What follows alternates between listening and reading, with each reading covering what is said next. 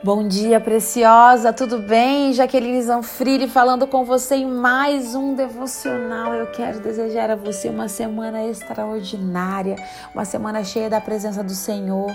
Que essa semana seja a melhor semana da sua vida, em nome de Jesus. E eu quero falar com você ao longo dessa semana sobre a sabedoria de Provérbios. Existem chaves em Provérbios e eu separei algumas para estar conversando com você sobre elas para que de alguma maneira essas chaves possam trazer edificação e direcionamento para a sua vida. A primeira chave é confiar em Deus. Provérbios capítulo 3, versículos 5 e 6 diz assim: Confie no Senhor de todo o seu coração e não se apoie em seu próprio entendimento. Reconheça o Senhor em todos os seus caminhos e ele endireitará as suas veredas.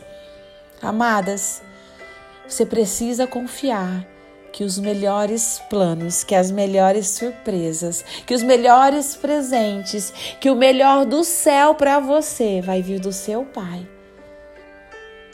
Por mais que muitas vezes, através do nosso esforço, nós consigamos conquistar algumas coisas, nada acontece na nossa vida se não for pela bondade do Senhor. A Bíblia nos diz que as misericórdias do Senhor se renovam a cada amanhecer. Se hoje você acordou e você está ouvindo esse devocional, é porque as misericórdias do Senhor se renovaram sobre você. É porque ainda há fôlego de vida sobre você. Muitas mulheres não acordaram essa manhã. E o fôlego de vida dela foi tirado e elas foram para a eternidade. Então, amadas, agradeça Agradeça pelo seu fôlego de vida, agradeça pelas misericórdias do Senhor que se renovaram sobre você e sua família. E confia no Senhor de todo o seu coração, Ele tem o melhor para você. Eu sei que muitas vezes nós falamos que somos filhas de Deus é muito fácil, mas você verdadeiramente viver como uma filha amada de Deus é uma outra situação. Porque viver como uma filha amada de Deus é saber que muitas vezes não vai depender de você estar remando seu barquinho, mas de você colocar os remos dentro do barco e permitir que o rio te leve. E esse rio é o Senhor. O Senhor é a fonte, o Senhor é o rio que direciona você rumo ao seu destino. Às vezes você tem que parar de se esforçar. Tem muitas mulheres que já estão cansadas de tanto remar, remar, remar, remar.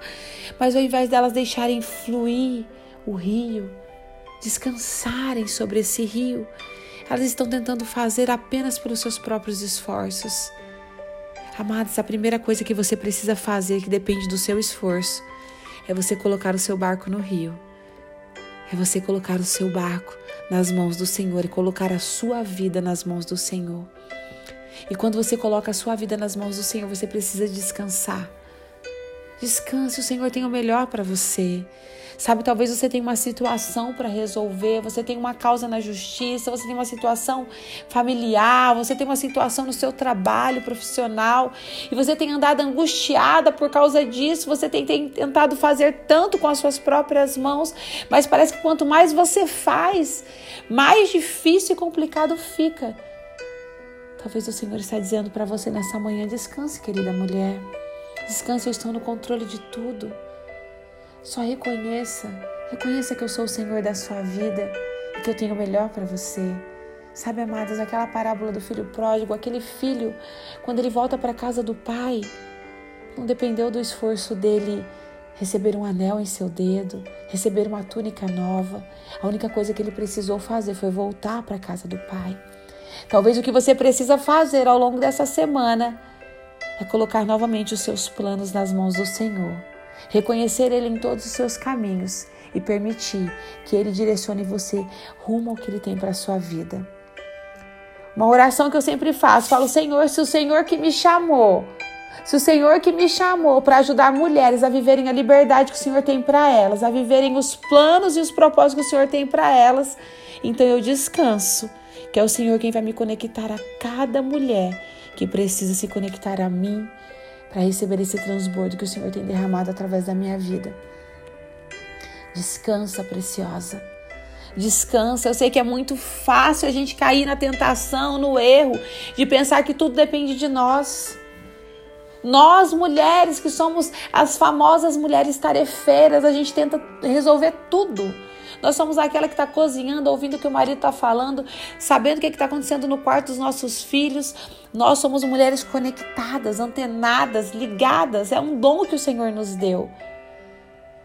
Só que se nós não focarmos, nós nos tornamos como Marta, correndo, correndo atrás de coisas e esquecemos de desfrutar do descanso, de saber que Deus tem o melhor para nós.